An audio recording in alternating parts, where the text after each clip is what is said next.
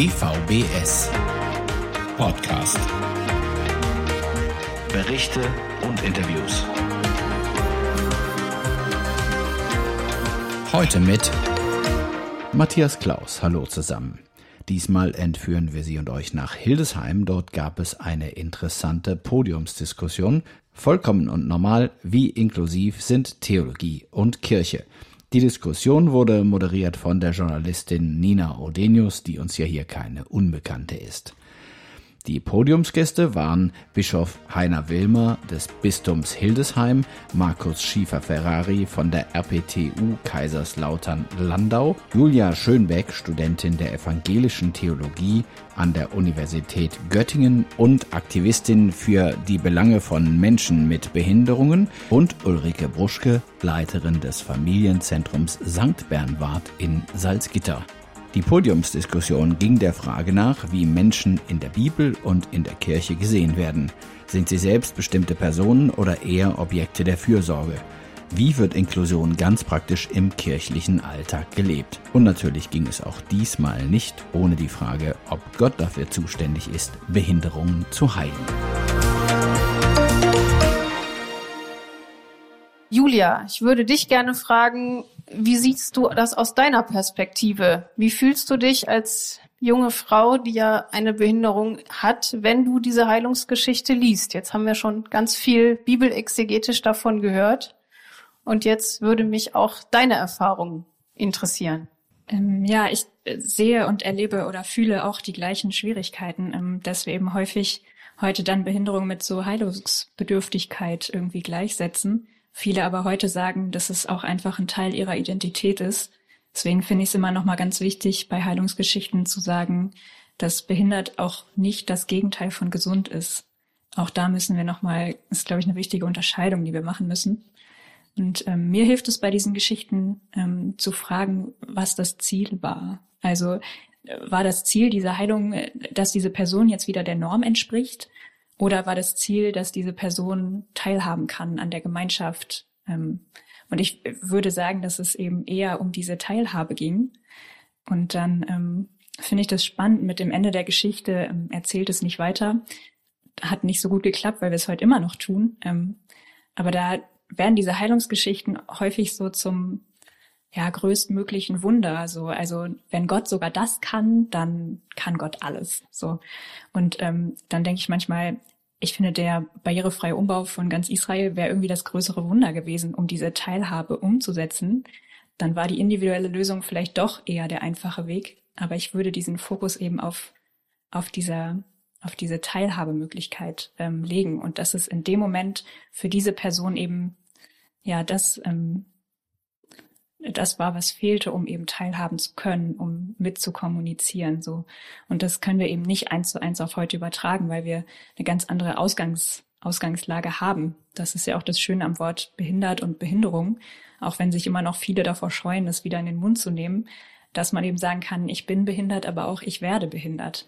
Und dass wir eben gerade an dieser Behinderung, die von außen an mich herangetragen wird, durch Barrieren, durch Vorurteile, dass wir da heute ganz andere Möglichkeiten haben, ähm, etwas, ja, Barrieren abzubauen und Teilhabe zu ermöglichen. Was würdest du sagen, welche Barrieren verursachen oder verstärken deine Behinderung? Was erlebst du da im Alltag? Ja, also zum einen eben so bauliche Sachen, ähm, fehlende Fahrstühle, Züge, die nicht barrierefrei sind. Hm, ich finde es immer ein bisschen spannend, dass wir irgendwie Raketen zum Mond schicken können, aber keine ICEs ohne Stufen bauen. Ähm, und gleichzeitig eben auch viel die Bilder in den Köpfen, ähm, dass ich eben erlebe, dass ja, dass, dass es eben viele Berührungsängste oder Vorurteile gibt und dass die, also dass es negative und positive Vorurteile ja gibt, ähm, so immer in diesen beiden Extremen. Also dass dass einerseits häufig Menschen mit Behinderungen aber Arbeitsmarktschwierigkeiten haben, weil ihnen eben bestimmte Kompetenzen abgesprochen werden, ähm, dass man ihnen irgendwie weniger zutraut, dass man, nur weil ich mir nicht vorstellen kann, wie eine Person mit dieser Behinderung das tut, dass ich dann denke, sie kann das bestimmt gar nicht. Aber sie hat vielleicht einfach eine andere Möglichkeit oder eine andere, einen anderen Weg gefunden, das zu tun, als ich das habe. Oder eben im Extrem, dass dann alles, was man macht, total inspirierend und tapfer und mutig ist. So, also dann, äh, wenn ich dann in der Uni bin, dann heißt es, ach, wie, das ist so tapfer, dass sie heute hier sind oder so. Einfach nur, weil ich es morgens aus dem Bett geschafft habe, so und einfach meinen Alltag gelebt habe. Also es sind oft so diese Extreme, in die diese Vorurteile gehen. Deswegen äh, wünsche ich mir immer, dass wir diese physischen Barrieren irgendwo angehen, uns um Barrierefreiheit kümmern und eben ähm, gleichzeitig auch an den Bildern im Kopf arbeiten. Mhm.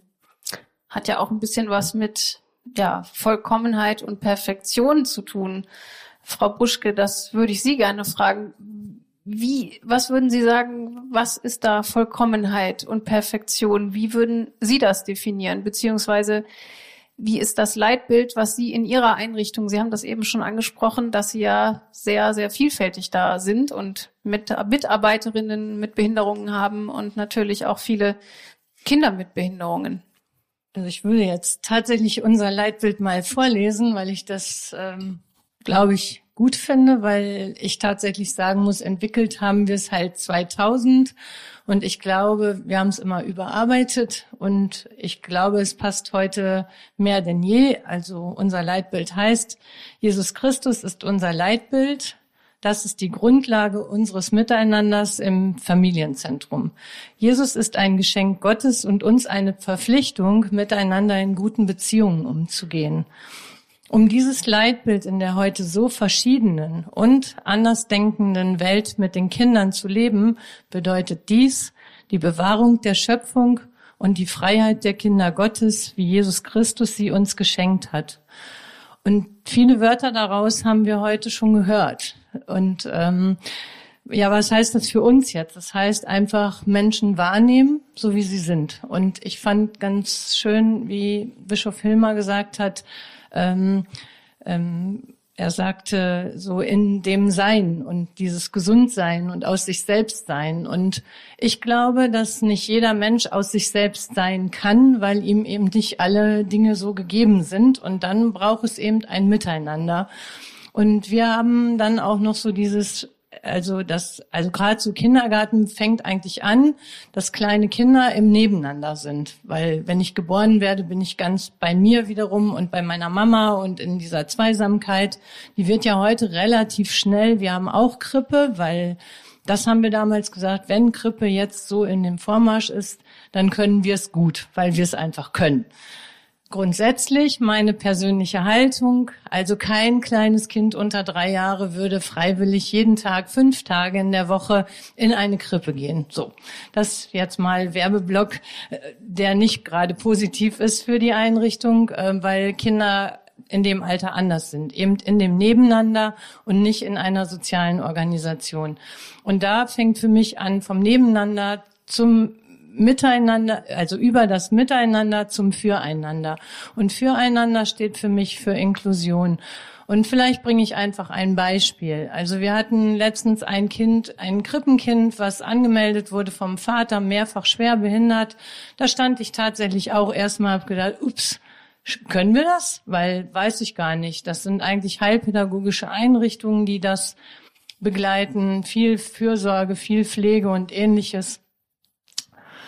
Und ja, ich, ich stand einfach vor vielen Fragen, weil da war dann eben genau die Frage, wie werden Eltern reagieren, wie werden die Kinder reagieren. Ich wusste es nicht. Und dann habe ich gesagt, ich kann das jetzt hier nicht entscheiden, ob wir dieses Kind betreuen können, ja oder nein, weil ich gar nicht weiß, worüber ich entscheiden soll. Und habe alle eingeladen, die damit zu tun haben mit dem Prozess, alle Organisationen, habe gesagt, wir müssen jetzt einen runden Tisch machen und dann haben wir, habe ich gefragt, können wir nicht einen Probemonat machen, damit ich alle Dinge erstmal bewerten kann oder wahrnehmen kann, bevor ich sie eben bewerte. Und so haben wir das getan. Und in dem Monat haben wir festgestellt, dass die Teilhabe einfach das Dasein ist. Also Dasein, da sein können und neugierig sein und Interesse haben.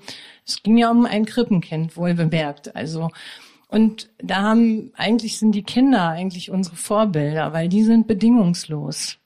Die sind neugierig, die sind interessiert, die gucken, die fragen nicht, was hast du denn und warum siehst du so aus und warum sitzt du da, sondern die nehmen Kontakt auf und können dann anregen.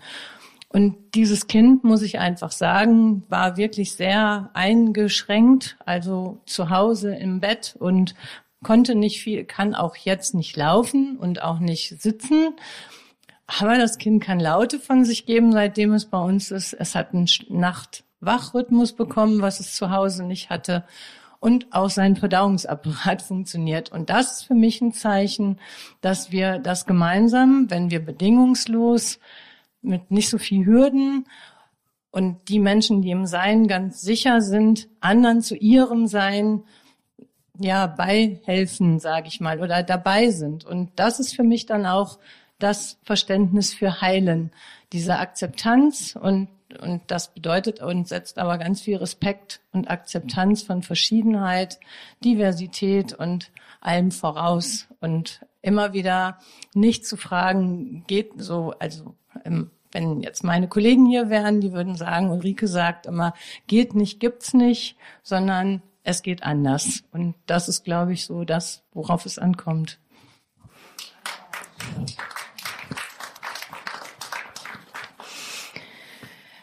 Bischof Wilmer, was würden Sie sagen? Hat es in der Kirche oder gibt es das immer noch eine falsch verstandene Barmherzigkeit, weil Menschen mit Behinderung ja oft nicht so, wie es Frau Bruschke gerade sehr positiv äh, geschildert hat, was gelingende Inklusion zeigt. Aber es ist ja auch leider oft so, dass im kirchlichen Kontext Menschen mit Behinderungen eher so als Objekt der Fürsorge gelten oder gegolten haben. Ja, kritische Frage. Ähm, ich glaube, dass wir in der Kirche eine schwierige Geschichte haben mit der Behinderung.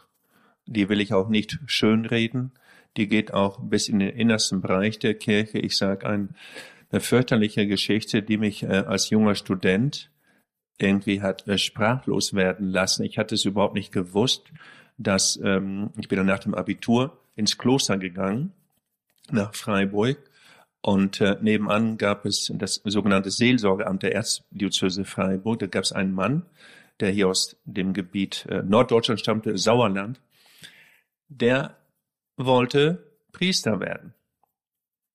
Hatte das fest vor. Dann wurde der eingezogen. Ihm wurde ein Bein zerschossen im Krieg, kämpfte für Deutschland, kam wieder zurück, wurde nicht zugelassen, weil behindert. Ich fand das ganz, ganz schlimm. Und ich habe dann später noch gehört, dass äh, es, also Impedimenta heißt das im Kirchenrecht, ähm, äh, also Einschränkungen gab, dass wenn äh, bei meinen zehn Fingern, wenn ein Finger fehlte, durfte man nicht geweiht werden zum Priester. Das hat mir noch im 20. Jahrhundert, das ist noch nicht so lange her. Ich sag mal, das ist ganz innen. Und Sie haben recht, äh, Frau Odenus, also Barmherzigkeit ist äh, manchmal in der Kirche schon so gewesen, dass es nicht auf Augenhöhe war, von oben runter, nicht auf der Ebene von äh, Subjekt zu Subjekt, sondern von Subjekt zu Objekt. Ja, wir tun was für die, die irgendwie unser Mitleid haben, äh, aber wir schauen ihnen nicht, äh, ähm, also wir sind nicht auf der Höhe mit ihnen.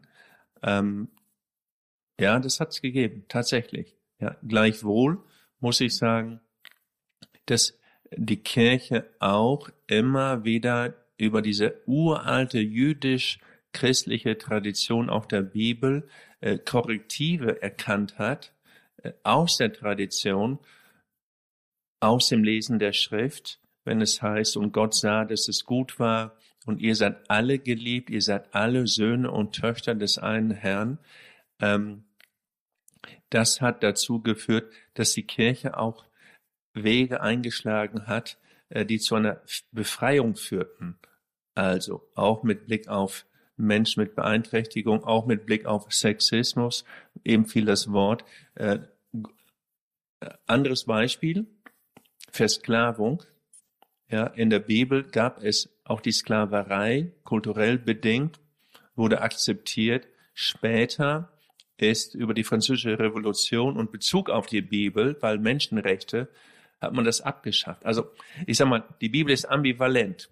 Wir haben, man kann sie so lesen und sagen, es gibt irgendwie eine Barmherzigkeit, die ist ähm, nicht gut, weil sie von oben runterschaut.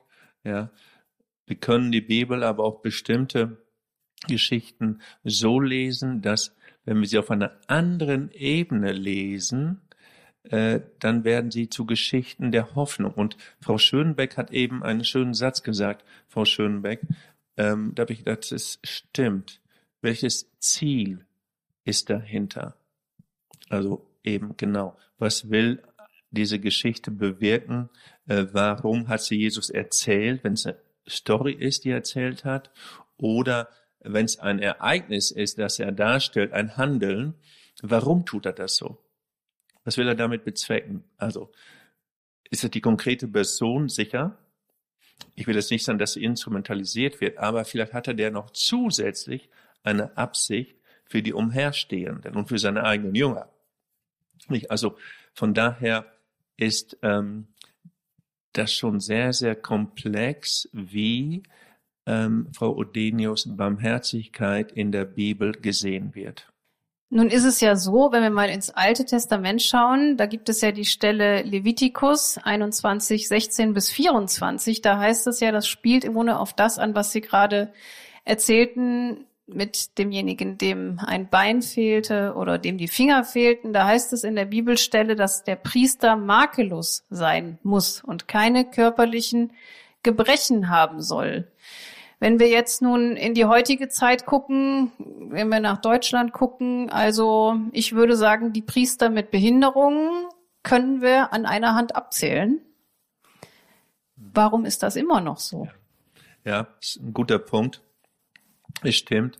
Äh, wir können sie also an einer Hand abzählen. Jetzt in ganz Deutschland ist wahrscheinlich ein paar mehr Hände, aber Sie haben völlig recht. Es sind wenige. Wir haben im Bistum Hildesheim aktuell den Diakon Wirth in Göttingen.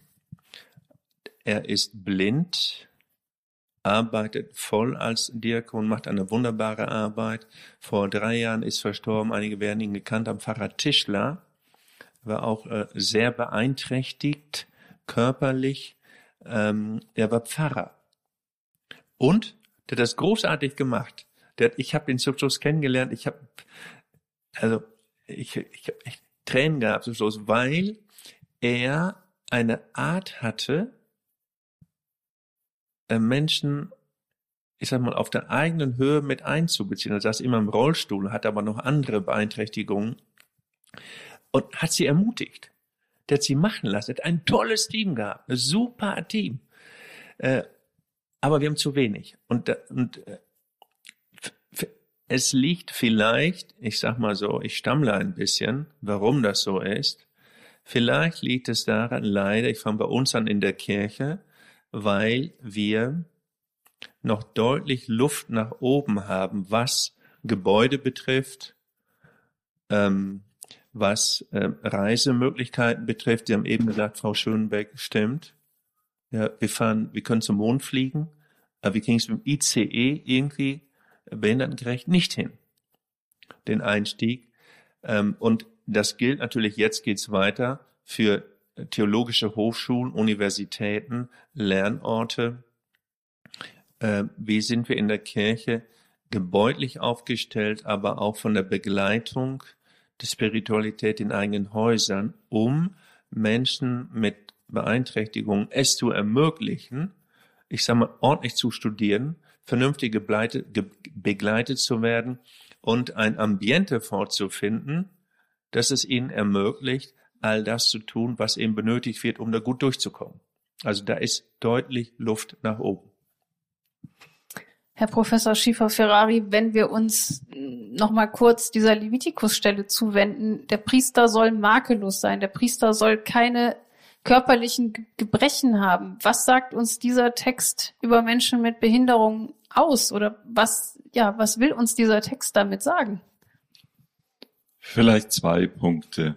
Ich sage immer zu meinen Studierenden, der Fundamentalist blättert nicht um. Also wenn sie das mitnehmen, dann haben sie viel mitgenommen. Und das würde genau das bestätigen, was wir jetzt schon mehrfach gehört haben.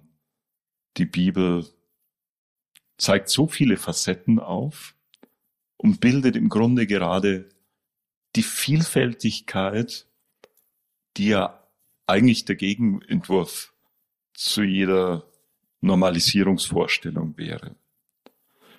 Jetzt zu der von Ihnen genannten Bibelstelle. Es geht um alttestamentliche Opferpriester, die natürlich nicht mit einem Priesteramt heute vergleichbar sind.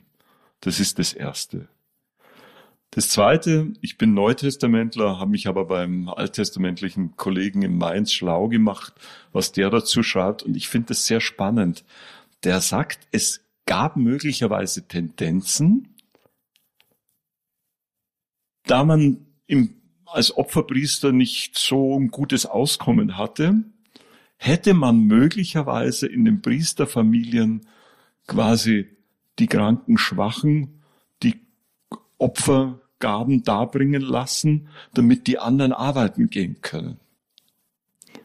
Um das zu verhindern, wäre eine mögliche Erklärung, waren diese Regelungen auch relativ rigide. Es werden zwölf Einschränkungen genannt, zum Beispiel Taubheit wird nicht genannt. Also ähm, da sind für unsere heutigen Ohren sehr schwer nachvollziehbar auch Parallelen zu den Opfertieren, so wie die Opfertiere nicht minderwertig sein dürfen, so dürfen auch die Opferpriester nicht minderwertig sein.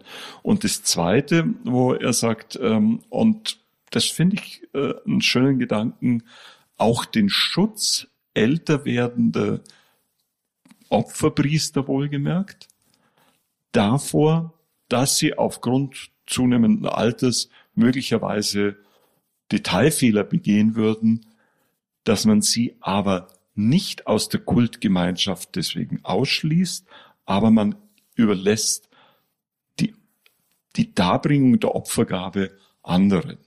Aber nochmals, das sind jetzt Erklärungen für diesen Levitikus-Text.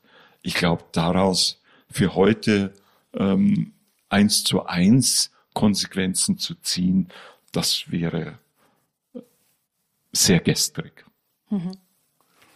Frau Buschke, aus Ihrer Erfahrung, jetzt haben wir ja ganz viel über, wie werden Menschen mit Behinderung in der Bibel gesehen, ähm, gesprochen. Würden Sie aus Ihrer Erfahrung sagen, es hat in den letzten Jahren in der Kirche schon einen Paradigmenwechsel gegeben, so dass Menschen mit Behinderung mehr Teilhabe ermöglicht wird? Wie ist da Ihre Erfahrung? Oh. Dünnes Eis, würde ich jetzt mal sagen. Also ich finde diesen Satz, wir haben Luft nach oben, sehe ich so, weil, ähm, weil was ich einfach glaube, ist, dass der Blick da, wo es schon gut geht, von Kirche zu wenig in den Blick genommen wird. Nämlich zum Beispiel bei den Kleinen, bei den Kindern in den Kitas. Wenn ich einfach erzählen darf, die Kitas gehen gerade fast alle in andere Trägerschaften über. Herr Bischof, Sie wissen das. Ne? Viele äh, kirchliche ähm, Kitas werden in Verbände zusammengeschlossen und ähnliches. Es ist schade, dass wir verpasst haben, dass wir daraus selber Verbände gegründet hätten. Also ich kann aus unserer Erfahrung sagen, ich bin jetzt nicht schlecht aufgehoben. Wir sind jetzt auch im Ortscaritasverband aufgenommen worden. Das ist erstmal Rahmen gut ich finde es trotzdem schade, dass ich nicht mehr die originale katholische Kita bin. Ich bin halt eine Caritas-Kita und bin auch noch ein bisschen katholisch und also ein bisschen zwischen allem. Und warum ich das schade finde, ist, dass die Kirche da ein bisschen verpasst hat, jetzt gut aufzupassen auf die Orte, die das schon richtig, richtig gut können. Nämlich Behinderung anzunehmen und zu leben, ganz lebendig mit den Kindern, eben was ich gesagt habe, dieses Wertfreie und das in Anführungsstrichen normale. Und äh, wenn ich jetzt gucke mit der Integrationsgruppe, die wir jetzt eröffnen wollen, ich weiß es noch gar nicht. Wir sind in der Vorbereitung und ich weiß jetzt schon, dass wir es fertig haben. Wir könnten morgen anfangen. Die Kinder sind da, alles ist da. Und ich sage Ihnen jetzt schon, wo es dran scheitern wird. Es wird daran scheitern, dass man uns sagen wird, es gibt nur einen Wickelplatz und nicht zwei. Es gibt keine Ahnung, da fehlen drei Quadratmeter oder sonst irgendwas. Und da sind wir halt immer noch und da würde ich mir jetzt, wenn ich mir was wünschen dürfte. Ja, das würde ich Sie jetzt fragen. Was würden Sie sich wünschen? Oder was würden Sie fordern als kirchliche Kita. Das, das ist ihre Chance jetzt. Dass ich da Ansprechpartner hätte, zu sagen, wir gehen jetzt gemeinsam zu diesem Landesjugendamt oder wie die heißen, die das da machen, weil die nur vom Schreibtisch und von den Paragraphen gucken und nicht, dass ich da einfach Hilfe hätte und nicht jetzt äh, immer nur zu Hause sitze und hoffe und hoffe, hoffentlich habe ich alles richtig gemacht, weil ich jetzt schon, also ich weiß, die kommen, die werden sagen, wir machen eine Begehung, weil das kann ich als Aktenlage nicht machen. Und dann fängt für mich ein richtiger Horrortrip an, weil ich weiß, dass die nicht dann nur da gucken, sondern dann gucken die auf einmal alles an und dann ist nichts mehr normal. Dann geht's gar nicht nur um Menschen mit Behinderung und Teilhabe, sondern dann wird nur nach Räumlichkeiten, nach Rahmenbedingungen geguckt und nicht mehr, ob die Menschen, die da sind, Lust aufeinander haben miteinander Leben zu gestalten und eben die größte Teilhabe für alle Menschen zu schaffen. Und das würde ich mir so wünschen. Und ich weiß es gar nicht, wie wir es hinkriegen können, aber vielleicht hat Bischof Heiner ja eine Idee. äh, wenn ich da einen Satz zu sagen ja. darf, Frau Brusch, ich weiß, was Sie sagen wollen. Ich möchte eine kleine Korrektur anfügen, wenn mir das erlaubt ist. Ähm, Im Bistum Hildesheim wollen wir alle Kitas behalten. Wir geben keine ab. Was Sie meinen ist, dass eine Gemeinde eine Kita abgibt an die Caritas, aber das ist Kirche. Ja, muss halt aufpassen. Caritas ist katholische Kirche. Ich würde es mir nicht erlauben, zu sagen, wenn die evangelische Gemeinde eine Kita abgibt an die Diakonie, sie schleudert die an irgendwelche wild gewordenen Vereine. Nein, die Diakonie ist evangelische Kirche. Mit großem Respekt begegne ich den diakonischen Einrichtungen, die wir auch hier haben, auch hier nebenan, in Himmelstür, auch für Menschen mit Beeinträchtigung. Das ist evangelische Kirche, nicht irgendwie ein Hans-Wurst-Verein, der so, also das möchte ich nur sagen. Ähm, Hintergrund ist eben auch, um das zu erklären, was ich verstehe, das kann ich verstehen, wenn Sie in einer Gemeinde sind und haben eine Kita. Und für die Kita ist zuständig der Pfarrer direkt vor Ort. Das ist natürlich familiärer. Das kann ich auch verstehen. Richtig. Äh, das ist auch schön. In Klammern. Ich war heute Morgen in der Schule der äh, Alma, wie sie hier heißt, Albertus Magnus Schule. Gegenüber liegt die Marienschule. Den Hillesheimerinnen, Hillesheimern wahnsinnig teuer, weil da waren die Schwestern. Ordensschwestern, Ursulinen. So gab keine Berufung mehr, eine wunderbare Erziehung gemacht für Frauen, für junge Mädchen, Frauen. Ja, super Beitrag zur Emanzipation. Wir haben aber keinen Nachwuchs. Ja, so. Gibt zwei Möglichkeiten. Entweder lassen wir in die Schule kaputt gehen und sagen, okay, Ordensgemeinschaft ist irgendwie Kirche, nicht richtig Bistum, sind Ordensleute immer speziell, lass mal laufen. Oder wir nehmen sie mit auf in ein größeres Konsortium der sogenannten katholischen Schulen des Bistums Hildesheim mit ökumenischem Geist, das sie aber weiterlaufen kann. So, das ist ein bisschen parallel, ähm, läuft weiter. Ähm, aber klar, der Punkt ist in der Tat, äh, wie ist eine Einrichtung vor Ort so, äh, dass sie noch eine eigene Aura hat, ein eigenes Charisma und nicht irgendwie ähm, ja wie Betriebsbekleidung von der Stange ist, sondern wie geht Individualität und persönliche Zuwendung und auch Zeit für den einzelnen Menschen. Das ist der Schlüssel. Ja, wo wir schon beim nächsten Punkt wären, bei der nächsten Frage, die ich gerne an Julia richten würde, wenn wir denn schon bei kirchlichen Entscheidungsträgern sind und bei kirchlichen Verantwortungsträgern, wie können wir denn die sensibler machen für das Thema Inklusion von Menschen mit Behinderung?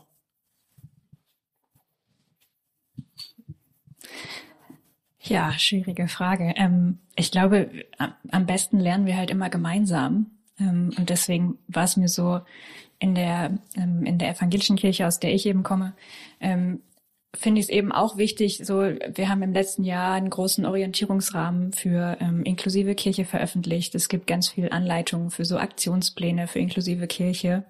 Ähm, kann ich sehr empfehlen.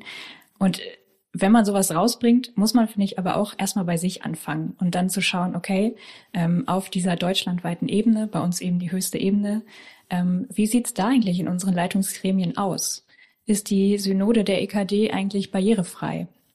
Ich kann sagen, im Raum ja, aber nicht, wenn man auf die Bühne will. So ähm, und das ist was, was ich häufig erlebe, dass so diese Teilnahmeebene immer noch, also da geht schon einiges.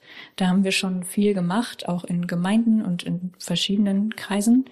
Aber sobald ich eben auch aktiv sein möchte und eben als Mitarbeiterin, egal ob jetzt ehren- oder hauptamtlich, da ist dann oft dann doch noch wieder eine Barriere, wo wir es noch nicht so mitgedacht haben. Und da wünsche ich mir sehr, dass wir da eben auch auf allen Ebenen schauen, wie können Menschen mit Behinderung eben selbst auch aktiv mit dabei sein, weil sie am, am besten selbst wissen, was sie brauchen und wir am besten gemeinsam lernen können, wie das gut miteinander funktioniert.